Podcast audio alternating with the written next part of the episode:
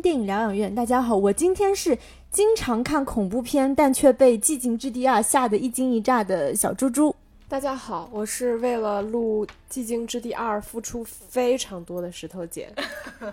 沉痛的代价是吗？嗯，就是大家虽然都不知道，但其实我是完全没有办法看各种类型恐怖片，嗯，然后这种一惊一乍的电影，我就是非常难的那种。那因为我记得周五五月二十八号是他上映的第一天嘛，然后我当时就在粉丝群里面就说，我觉得这部电影其实还不错，起码一惊一乍做得很好，然后就会有其他粉丝在问，那你们要不要录这个节目？我当时就打赌说，那要看石头姐敢不敢看。结果就是他还是为了电影疗养院，就是牺牲了自我去看了这部电影，才有了今天的这期节目。不是你让我看的吗？好，那在节目正式开始之前呢，还是欢迎大家去关注我们的微信公众号“电影疗养院聊天的聊”。在微信后台呢有一个 Fans Club，大家通过扫描二维码就可以加入到我们的粉丝群。那今天我们要聊的这部《寂静之地二》也是刚刚上映。那这部电影是由约翰·卡拉辛斯基自编自导自演的作品。那第一部当中他饰演的是这个家庭里面的父亲，那第二部当中其实他是客串了一下，因为在片头其实有一个像那个先导片的。一个桥段在吧，就告诉大家，其实这个突然变得寂静的世界为什么会变成这样？第一天的故事，因为它其实是通过这个天数黑幕的天数来提醒我们时间线的存在。嗯，然后第二部其实基本主要的演员跟第一部是差不多的嘛，除了你说到的这个约翰·卡拉辛斯基，还有女主角艾米丽·布朗特，这个也是导演的现实生活中真正的妻子。嗯，然后还有的话就是艾米丽·西蒙斯，呃是在这个里面饰演姐姐的那个小姑娘，还有诺亚·尤佩，这个是第一部和第二部演的这个小演员演哥哥的那个角色。然后其实。从第二部来看，它跟第一部的时间其实承接的，因为是第二部是四百多天，嗯其实跟第一部时间是挨得上的。但我们其实电影本身是隔了两年的，然后我们再去看，你会发现这两个小演员其实是大对都长大了。嗯然后这一部其实让我特别惊喜的是，有一个我特别喜欢的演员，就基里安·墨菲，嗯这一部是有加盟，算是这一部电影成年的男主角。嗯就说实话，因为我在看这部之前，我就连查都没查，因为嗯我的内心是抵触的。然后结果我在电影院看到基里安·墨菲的时候，我觉得还挺惊喜的。嗯，所以最终也导致我对这个电影的整体的喜爱度，我觉得还挺高的。因为这部导演我们知道是 Emily Blunt 的老公，我之前有看过一个采访，就是说他能娶到这样的女人，就是他有一次去过海关出国，然后大概就是那个护照上可能有家庭信息，然后说你难道就是 Emily Blunt 老公吗？他说是的，就是。海关人员就是报以嗤之以鼻的说：“怎么可能？你怎么可能娶到这样的女人？”那现实生活中真的也是，因为 Emily Blunt，我们知道她其实是一个就是多才多艺的富二代。然后那个约翰·卡拉辛斯基非常有才华，但就是他这样的有才华的人，终于抱得美人归，也是在圈里反正是一个八卦吧。那这一部《寂静之地二》的北美首日票房非常非常好，狂收了一千九百三十万美元，比它前作还要高，而且就是。它也超过了前一阵子刚上映的《哥斯拉大战金刚》那时候《哥斯拉大战金刚》的首日票房是九百六十万美元，所以大家其实是没有想到这样一个偏相对来说中小成本的一个 B 级惊悚片，却超过了《哥斯拉大战金刚》，也是目前就是说北美疫情之后的票房新高，就是这部电影，嗯。那其实这种电影算是说限制某一种感官，达到恐怖设定的这种高概念惊悚片，有几部我可以再推荐大家去看，我觉得也非常好看。一个是《屏住呼吸》，那其实跟这个有点类似，就是大家因为这里面的一个杀人狂是一个。瞎子，所以大家不能发出声音，有点类似的概念。还有一部是叫《蒙上你的眼》，另外一部是今年的新片《氧气危机》，都算是这种中小成本的高概念惊悚片，大家可以去看。这个我最好不要剧透，因为剧透了就没有意义了。嗯，那石头姐你自己，因为第一部、第二部我们都看了嘛，你有更喜欢哪一部吗？就是从理智上来说，我我觉得第一部拍的更好。嗯就是像你说的，其实第一部它是一个高概念的嗯恐怖片，就是它完全是按照恐怖片的拍法来的。包括像第一部有非常鲜明的，就是大多数人是没有台词的。嗯，你要兼具这种娱乐性跟你整个视听语言表达之间平衡，其实它并不是一件非常容易做到的事情。所以我们在第一部片子看到的时候，就是它能把就是声音这个东西，我觉得在这种类型的片子里面做到一个非常高的完成度上面，包括他对声音的这个运用跟节奏的把握，以及对这个怪兽的设定，我觉得本身它是新颖的。然后，但是其实它的娱乐性相对来说会没有那么的强，因为大多数人没有办法有台词嘛，它的场景相对来说也比较单一。然后第二部的话，我觉得它。整体来说，娱乐性会更强一点，因为它无论是在场景上面，还是在整个人物的这种交流的方式上面，它会更为丰富一点。包括它其实第二部很明显，它已经不是在用一种恐怖片的拍法，其实它更明显的像是一个灾难片的拍法，包括给我们展示了很多这种这四百多天里面其他的街区、城市可能在发生的一些样子，碰到其他的人，整个场景会更为丰富，然后娱乐性也更强，但相应的它的恐怖的氛围也会有所下降，因为毕竟最大的恐怖来源在这一部片子里面其实已经没有那么神秘了，对，所以就是从。理智上来说，我觉得第一部拍的更好，但是真的、真正你问我这种就是完全没有办法接受这种一惊一乍片子的人来说，哪个我更喜欢？其实我反而更喜欢第二部，就它对我来说可能更友好一点。嗯我的感觉相反，因为我其实看第一部的时候，它的这种一惊一乍，就是恐怖片里面叫 jump scale 嘛。其实第一部 jump scale 没有那么多，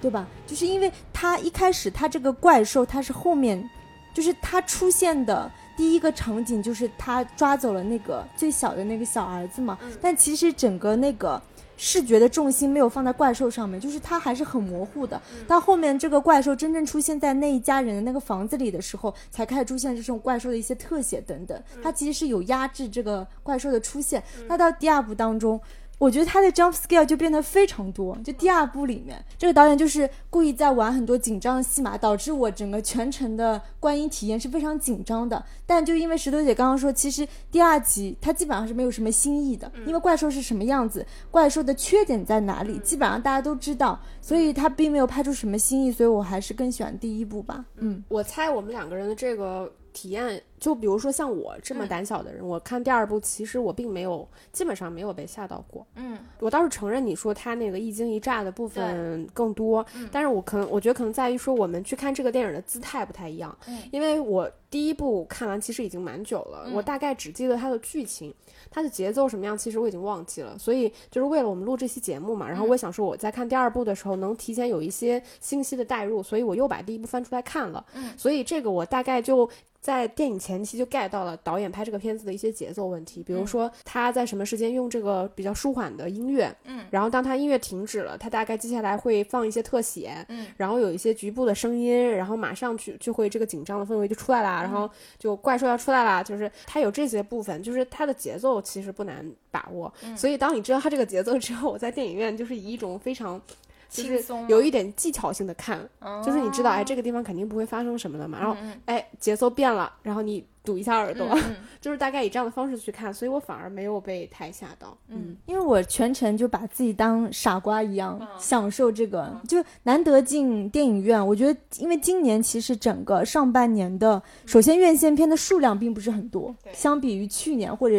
疫情前，那难得进电影院，然后又是看这种惊悚片，我就要让自己就是像一个傻瓜似的，好好的被吓一吓，然后我体会到了这种快感。嗯，那你像我们这种人看这个片子，他就没有快感，他就只有痛苦。但还是好看的啦，不然为什么它北美的票房，包括在内地的票房，其实都还不错？那我们就来就是具体聊一聊说这个系列吧，第一、第二部有哪些优点？其实像我们前面聊的，我觉得第一部还是以一个非常明显的恐怖片的拍法，嗯，包括就是在第二部其实已经比较少了，在第一部的时候，它其实会有一些就是怪兽跟人物之间这种特写、近距离、近身的这种戏份的拍法，嗯。比如说那个女主角 Emily Blunt 在那个地下室，然后突然被水淹没，然后那个是她跟怪兽之间有一个非常近距离的接触，然后她手里面抱着那个孩子，这就是一个就是无依无靠的那种刚刚产子的那种母亲柔弱的形象，嗯。跟一个就是无比强大的怪兽之间这种强烈的这种对比，会给观众以强烈的不安，再加上它有那种水，嗯。然后红色的光，然后它其实渲染了非常浓的那种恐怖片的氛围，包括你记得那个姐姐和那个哥哥掉在那个。装玉米那个大桶里面，然后手咵一伸出来的时候，其实那个都是非常典型的恐怖片的拍法。我觉得第一部它还是沿用了这样的方式去拍，包括它整个制造的这种我们前面聊到过的，就是它在声音这个感官的刺激上，对于这个怪兽的塑造上，我觉得它是形成了一个初步的认知，给观众建立了，就是说你大概有哪些策略可以去避免说这个怪兽分散它的注意力等等。我觉得这个是第一步去建立的一个东西。那第二步的话，我觉得它基本算是比较及格，甚至可能我觉得能到七八十分的去接住了第一步。就像你说，它既交代了说这场故事的第一天它的起点是什么样的，有些闪回的故事，包括它闪回故事里面的一些情节，其实也有在后面用到。然后包括它在第一。部分回忆的那个里面，也通过一场就大家在那个像是商店的里面那场群戏，其实也建立了一场初步的一个那种群像的灾难片的拍法，一堆人围在那里，然后有一个威胁即将到来的这种东西，然后再接下来他又完成了在前一部故事之后的这个故事承接，我觉得从完成度上来说还是比较好的吧。再加上其实因为它这个声音怪兽本身是一个非常强设定的东西，所以就我在看第一部的时候，其实你是比较难以去。完全去接受它这个概念的设定的，因为我们对于它这个设定相对来说也是陌生的。你需要不断通过这家人他们一些生活上的作息习惯，他们怎么样去规避这个发出声音来引这个怪兽到来。帮助观众去建立这套规则。那第一步其实是在完成这个过程当中，所以我在看第一部的时候，我有的时候会比较从它这个概念里面跳脱出来，因为它这个概念你不可避免，你会觉得有很多的 bug。对，对，就像很多观众一定会就觉得说你这个是有问题，那个是有问题的，就是因为它是一个本身是一个概念的东西。嗯，那到第二部的话，其实你只要看过第一部，那这些概念性的东西你已经不需要再去有这样更强的教育成本了。所以当你看起来的时候，你会觉得很多情节它相对来说更加的流畅。就是总体来说吧，我觉得这个是第二部一个比较大的优点。的确吧，因为第二集它基本上沿用了第一集的一些拍摄手法，视听语言方面我觉得还是挺高级的。然后第二部当中用了蛮多手持镜头，它会有一些就是前后景焦点的那种变化。这样就很聪明的帮助观众去寻找那个视觉重心。然后由于这个不能出声的设定，刚刚我们也说，就是你包括你在观影体验的时候，整个是非常安静的，就是跟普通的电影看电影的时候感受不一样啊。我觉得你在看电影的时候，好像你说你根本不可能吃个薯片，嗯，什么悬一个汽水的那个东西都会影响整个观影体验了。对，其实我觉得从拍摄上来说，它还是有一些改变的，就是因为第一部毕竟我自己觉得，我觉得第一部它还是一个恐怖片的拍法，嗯，所以它整体来说镜头相对来说会更丰富一点儿。第二部从一开始其实它就用用了大量的这个街景侧切，嗯，然后侧面去跟拍，然后包括这一部，因为它的场景会更丰富一点儿嘛，嗯它从闪回的部分到后面他们一家人重新去离开居住地，去往其他地方去探索的时候，无论是到了工厂还是到了这个海边，嗯，然后你会看到它其实都是大量的跟拍，对就是这个跟拍，就包括演员也有大量的这个奔跑啊。然后打斗啊，其实它跟第一部那种相对来说更静止一点的镜头，因为它维持一种静止感，然后其实还是有挺大差别的。我觉得这一部其实还是挺灾难片的，基本上就是你还是要跟着主人公的这个视角去发现这场灾难背后其他故事的一些地方。是这一部感觉就是完全我们叫上帝视角的东西会更多一些，对对吧？第一部可能就有很多比较就是主人公自己的一些主观的视角视角，对，对这个是比较大的差异。我很喜欢的就是导演他很会制造悬念，他用的是一些物件。就是比如说第一集当中那个地下室的那个钉子，其实他之前有铺垫过好几次，所以每次就是你想正常人走下来看到那个钉子，我每次都觉得完了完了，他什么时候踩到那个钉子？结果都没有，偏偏就是母亲在羊水破了之后才踩到的。所以就说这种东西它提前是埋了梗的。还有就是有一些易碎品或者是容易滑动的物件，他们不是要去那个，就是第一集、第二集当中都出现了母亲去药店去拿那些药。那大家都知道那个药是那种瓶瓶罐罐的，里面也是那种你随便晃一晃那个。药绝对是会发出声音的，包括就是这一集里面那个小女孩跟她的邻居大叔不在那个岛上嘛，他们俩在那个录音间的时候，她脚往下踩的时候，那边就有一个就是陶瓷的杯子，就是所有这些东西，就是导演把这些物件放在你整个画面的中心，让大家觉得他很可能会踩到它，这个东西很可能会碎。我觉得他有故意在营造这种悬念的物件，我觉得他就是很会操纵。我们这些无辜的，然后 观众的情绪，嗯，哎，你说这个钉子，我有点忘了，这个是不是希区柯克去建立的那一套悬疑的方式？就是他他的悬疑是，我先把这个危险告诉你，就告诉观众，然后只有剧中人物不知道这个危险，然后观众都在担心说这个危险到底什么时候会发生？对。就是这个钉子，它典型就是跟我们说那个怪兽，就是两种截然不同的东西。因为观众其实也不知道那个危险是什么，但是剧中人物是知道的。对，就我们其实是跟着剧中人物的视角去等待这个危险的降临，所以就是有那种。潜在的危险和明确的危险交织在一起，那种紧张感，我觉得导演还是把握的很好的。然后刚刚石头姐有说到那个声音的处理嘛，第一、第二部当中其实都有专门，就是每次当视角切换到这个聋人女孩的时候，整个世界就安静了，因为是模仿她的整个声音环境。其实好几次那个怪兽就站在她身后，但是因为她听不见嘛，所以她不知道那个危险其实慢慢的在靠近她，就会有一种无力感。但每次打破这种危险的是。也就是因为第一集我们知道小女孩是通过她那个专门给聋人的那个助听器嘛吓退了那个怪兽。那到第二集其实有一场就是她跟怪兽在那个火车上狭窄的过道里就是狭路相逢的那场戏嘛。当然最后是因为邻居大叔的出现才解救了小女孩等等。我觉得他是会有就是故意在切换这种声音的处理，嗯。我不允许你称基里安·墨菲为邻居大叔，他是邻居家的帅叔叔。那我们现在就顺便聊到人物，我自己是有一点困惑，就是第二集当中，我们知道这个邻居大叔其实是在片头就出现的嘛，对吧？就是感觉就是他们两家人起码是关系还不错的。那到了这一步，就是我们知道他们是在一个工厂里面相遇的时候，那邻居大叔第一的态度就是你们第二天就赶紧走，我不能解救你们。他是。放出一个排斥的态度，其实我是有点点不太理解的，就是他为什么做出这样一副姿态？嗯，帅就完了，就是我也没办法回答你这个问题。就是他为什么这样？我觉得我也没有办法强行往回去圆，因为其实你看得出来，他不要说对这家人了，他可能觉得他对他自己的妻子跟孩子，其实都可能在最关键的时刻没有拿出来真正作为一个父亲的或者说一个丈夫的勇气，所以可能确实间接的导致了他自己的亲人离世。嗯，那我觉得这个就是可能人性自私的一部分吧。所以他这个里边也是，你像他一个人在这，肯定他更容易活下去啊，对吧？他带着拖家带口肯定是更难，所以这个部分我也很难去判断说这个是这个人物设定的好或不好。但你乍一看会觉得说有一点尴尬，尴尬，对，因为毕竟上一场戏他们确实还关系不错的，尽管他有渲染说你不知道说现在大家留下活下来的人都已经变成什么样了，嗯，尽管他有渲染这个东西，但是至少整个电影前面包括第一部给我们铺垫的就是人物之间的感情，其实不是这这么陌生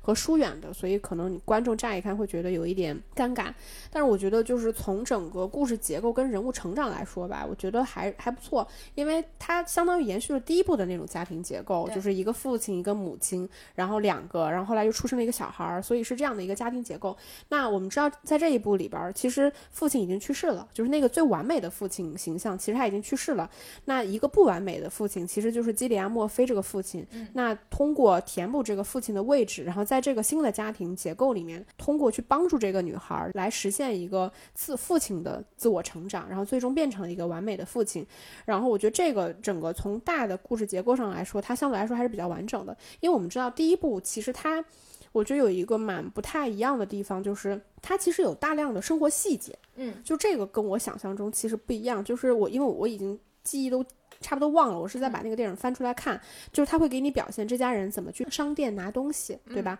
怎么去完成这个生活必需品的补给，包括他妈妈怎么去洗衣服，嗯，然后包括他们为了这个。即将到来的生育所做的一系列的准备，嗯就是你包括他父亲平时在家里周围就是做的这个防护栏一样的东西，就是你能看得到他们有大量的生活细节，嗯。就是是围绕着这个事件发生之后，这本身是一个小的家庭结构的东西，它的格局非常小，它并不是一场大的灾后，就是整个人类社会的一个大的变化，它是这个家庭结构因此发生的一个变化。但是其实我们到这一步去看的时候，它已经把这个小的家庭结构放在了一个更大的环境里面去拍，所以我们看到的一方面是说一个新的家庭被重新组建了之后，那另外两个包括哥哥和姐姐如何在这个家庭里面重新去承担自己的责任，他们是如何完成成长和蜕变。所以这部电影它的整个重心实际上是在这两个小孩身上。对那就像那个 Emily Blunt 和基里安墨菲，他们两个人尽管也戏份也不错，就毕竟他们要靠他们来支撑这整个故事。嗯因为两个小孩肯定是比较难难完成整个故事的支撑。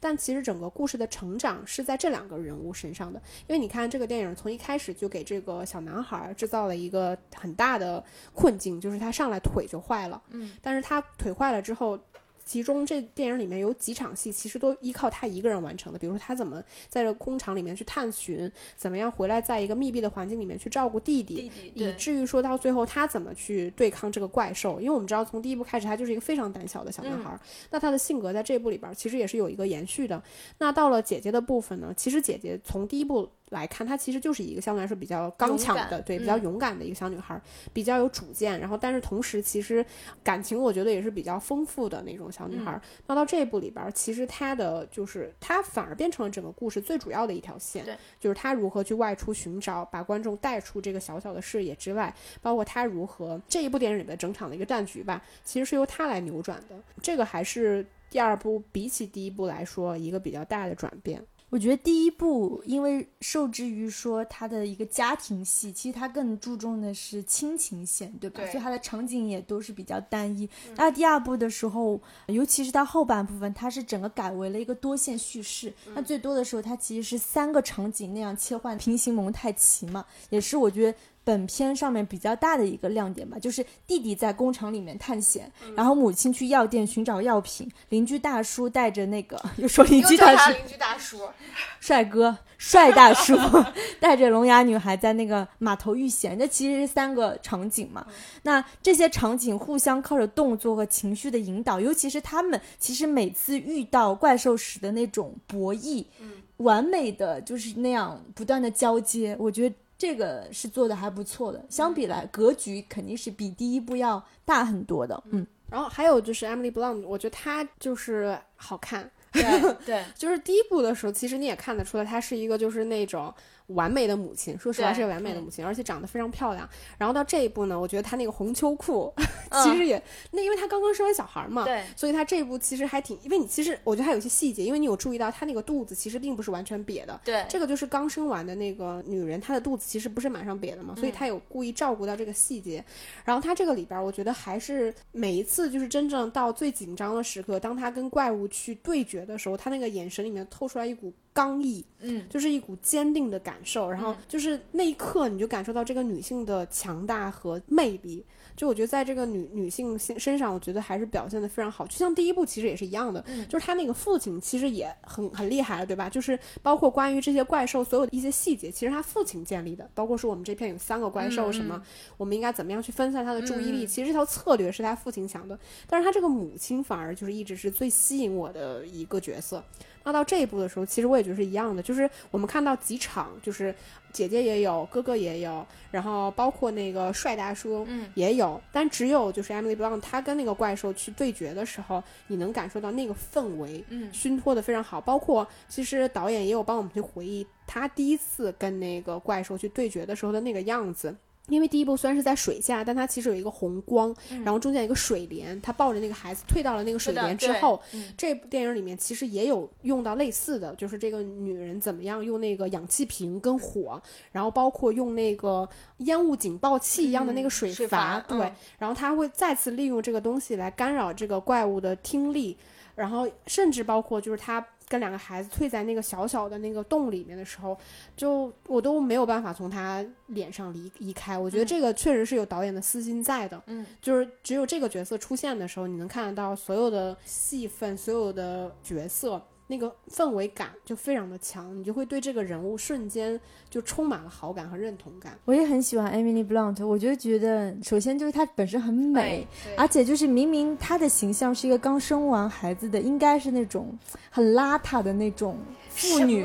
应该对吧？但是结果就是因为她的这个，其实她妆也很淡了。她整个形象，她整个气质还是完美撑住了这个角色，撑住了红秋裤。对的。而且她其实第一部、第二部，我发现他喜欢穿那种碎花的那种裙子，对吧？我我当时就想，这个应该是那个法国那几个什么 Couple Sandro 的那个 裙子，我觉得应该就是了。我也很喜欢她的衣服，嗯。然后还有的话，因为这个母亲的角色，她从第一集开始到第二集，她是一个一以贯之的，就是坚毅的母亲的形象。我觉得这个就是属于大家在看第二部的时候，一从一开始就有的共识，就是这个女人一定是个狠角色这样的，嗯。然后比较惊喜的，其实也是刚刚石头姐分享到的那个弟弟和女儿的姐姐的两个人的成长，就是那个结尾的时候，其实是那个姐弟俩一起通过那个广播连接，然后把那个怪兽打死，就是没有想到广播成为拯救世界的一个武器。因为我又想到，就是其实，在那个《哥斯拉二》里面，不是也那个女主角也是个小女孩嘛，她跑到那个体育场中心那个广播站，也是通过那个放大那个声音，她吸引来了那个摩多拉，才完成这一场就是拯救世界的任务。那你要说到这儿，那个《神奇女侠一九八四》最后也是通过那种广广播电视信号，对，对吧？嗯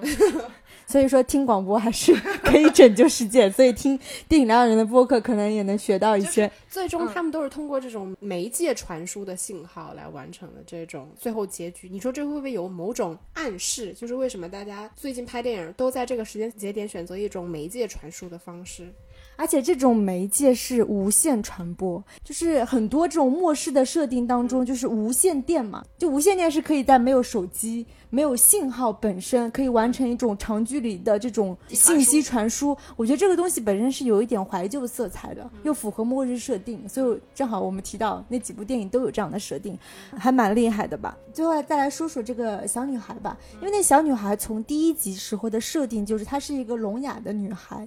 但是呢，她却是一个非常非常聪明、非常机灵。她的爸妈就对她的认知就是，就算她一个人在外面，她也能找到一个地方躲起来，这样的一个女孩子。然后第二集又是相当于她是整个解救，不说解救世界吧，起码是解救这个家庭，发现那个小岛的一个关键人物嘛。因为她其实是在这一集当中，某种程度上，她也是父亲的某种替代者。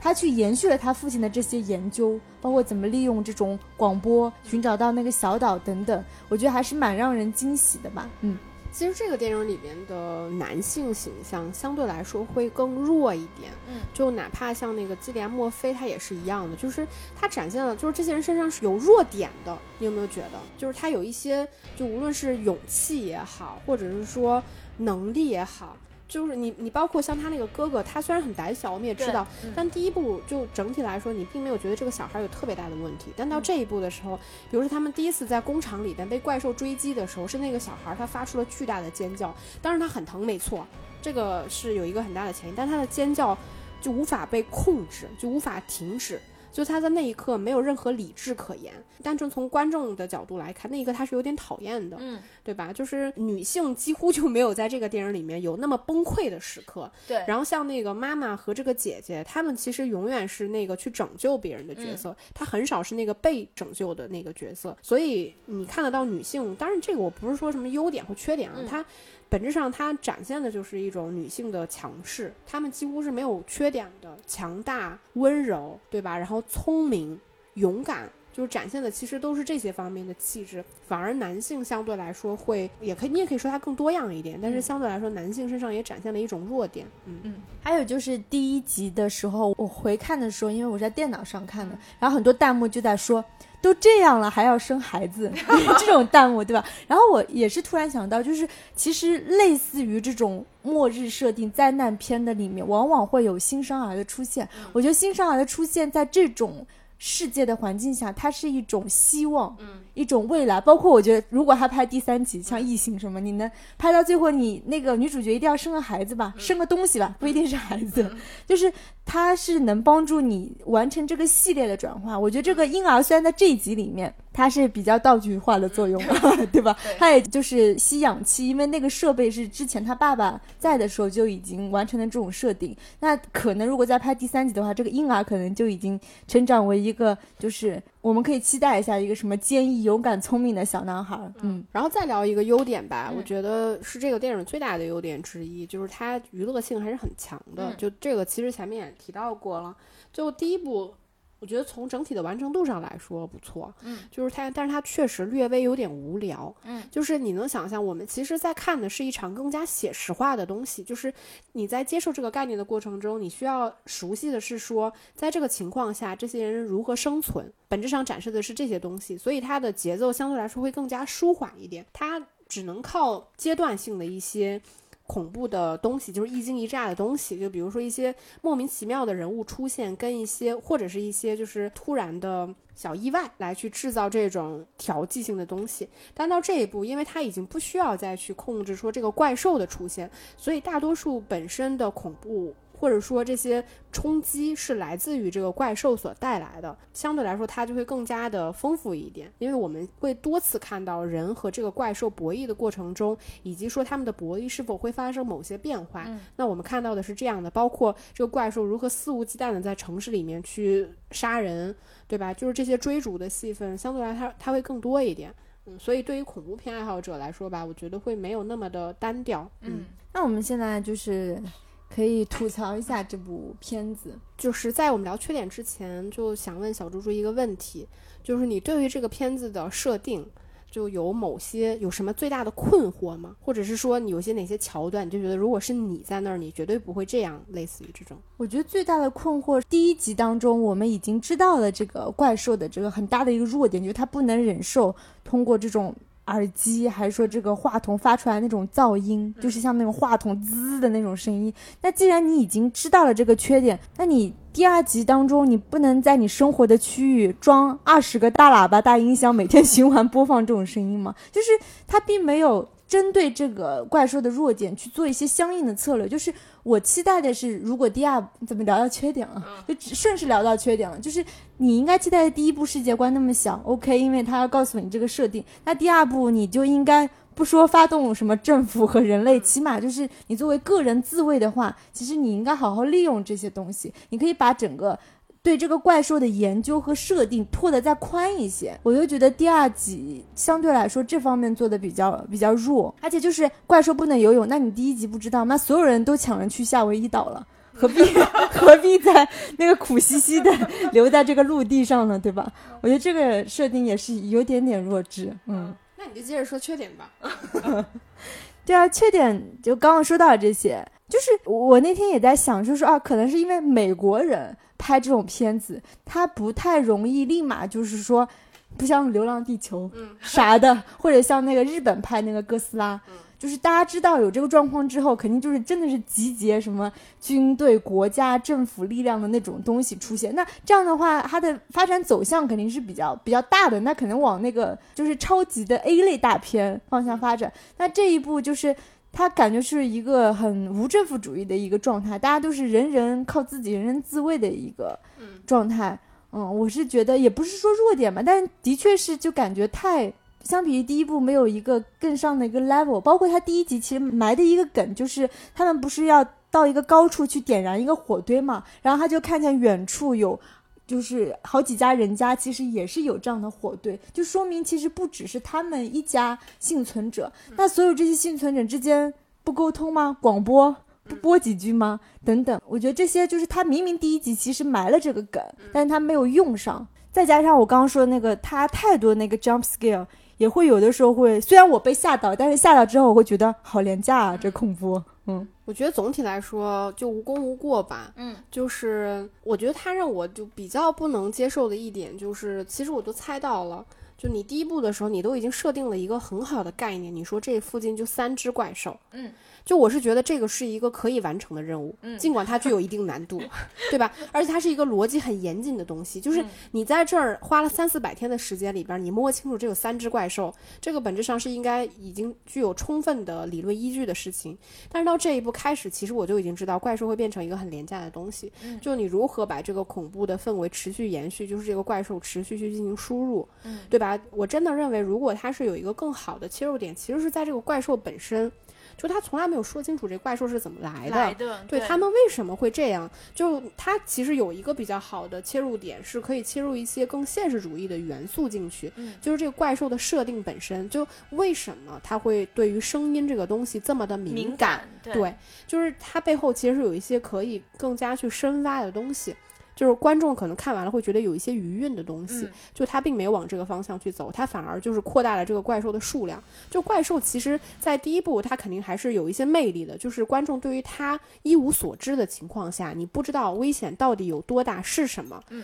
就你的恐惧感摸不清底和边界的时候，它还是一个比较成立的东西。到第二部的时候，其实它就是一个到处都是的杀人机器。对吧？它就是你哪儿有声音，我就往哪儿来。它甚至不是一个我们投射一个比较明显的，比如说它是一个末世的屠杀者，或者是一个地球的惩戒者。嗯嗯，就是类似于这种，哪怕就像我们说，就大家看第一部都在说，真希望高铁配几个这样的怪兽，或者电影院配几个这样的怪兽，对吧？嗯，那是因为大家知道，在这种需要保持安静的时刻，有一些人就愿意去破坏这个环境，对吧？就是你哪怕是有一些这种方向的，就你哪怕把它放得更大，我会觉得可能对于怪兽本身更。更有意思一点，包括其实，在第一部的时候，他给怪兽的特写一般是怪兽有点像是耳膜那个位置，就是它对于声音感知位置的那个特写。到这一步呢，其实他把这个特写改成了这个怪兽头部的特写，去给你展示它恐怖的那个部分。我是觉得，其实关于比如说我在看的时候，我一直在想说，为什么他们已经杀了这么多怪兽，不能带一只回去研究一下呢？嗯，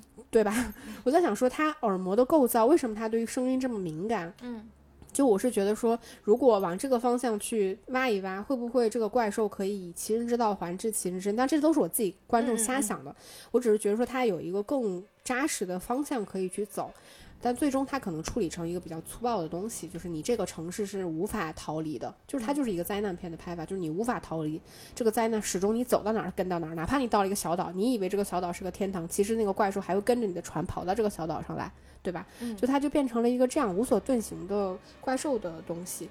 再加上其实这一部我会觉得它比第一部有个更明显的感受，就是你不作就不会死。在恐怖片里这个东西，第一部的时候，比如说姐姐和哥哥在那玩个游戏，不小心把这个油灯碰倒了，其实这个真的是一个很容易发生的事情，就它并没有那么的刻意。但这一部里边其实好多东西都非常的刻意，比如说他那个弟弟那个崩溃的那个时刻，嗯其实。我可以讲理解，就是小孩在那个瞬间没有办法去崩溃，但他毕竟已经熟悉这个事情三四百天了，他不是第一天知道这个事情，所以他的反应过于的夸大。嗯，对。然后包括就比如说他弟弟第一次被困在那个洞里面，然后氧气瓶只剩下一点点，然后他妈回来的时候就知道啊，这个地方不能锁死，要留一个毛巾。对这个东西吧，他也可以，但你就觉得这么处理就非常的嗯，没有没有余韵，就很粗暴。嗯。就刚刚石头姐说到这些怪兽，我赞同吧，因为相当于第二部里的怪兽，相比于第一部，怪兽本身没有任何进化。对，因为我们看我们很喜欢的哥斯拉系列、异形系列，我们都有讲过，就是为什么大家那么怕异形，为什么那么怕哥斯拉，是因为。它每拍一部这样的电影，这个怪兽本身它是有一些进化的，无论是说它的一些身体构造、体型、功能，包括就是怪兽本身它的一些设定，比如说异形，它就是有一个强烈想要繁殖、生殖的这样的一个设定，它某些程度上它是高于人类的，所以人类对它产生这种恐惧感。你是很难消除的，所以你一步一步能接着拍异形嘛？呃，因为我那天看采访说，导演说第三部还要继续拍，